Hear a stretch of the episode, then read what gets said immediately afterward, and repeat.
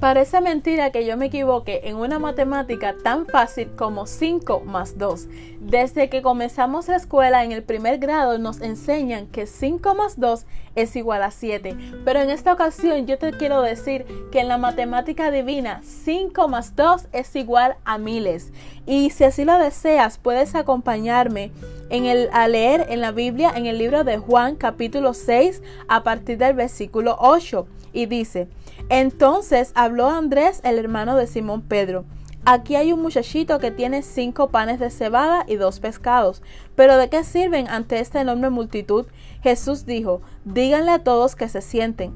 Así que todos se sentaron sobre la hierba en las laderas. Solo contando a los hombres sumaban alrededor de cinco mil. Luego Jesús tomó los panes, dio gracias a Dios y los distribuyó entre la gente. Después hizo lo mismo con los pescados, y todos comieron cuanto quisieron. Una vez que quedaron satisfechos, Jesús les dijo a sus discípulos, ahora junten lo que sobró para que no se desperdicie nada.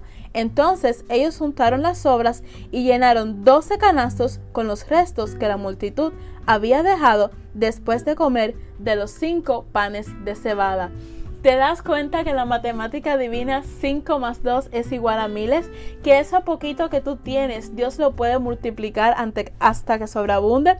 Y me llama la atención que a pesar de que Andrés dijo, Total, solamente tenemos cinco panes. ¿Qué podemos hacer con eso? A pesar que él dudó de lo que Dios podía hacer, el Señor no dudó en hacer el milagro. Querido amigo, amiga, joven, jovencita que me escuchas, no importa cuán pocos sean tus recursos, no importa qué tan poco seas lo que tienes en tu mano, Jesús lo puede multiplicar. Recuerda que en la, en la matemática divina 5 más 2 es igual a miles. Que el Señor te bendiga.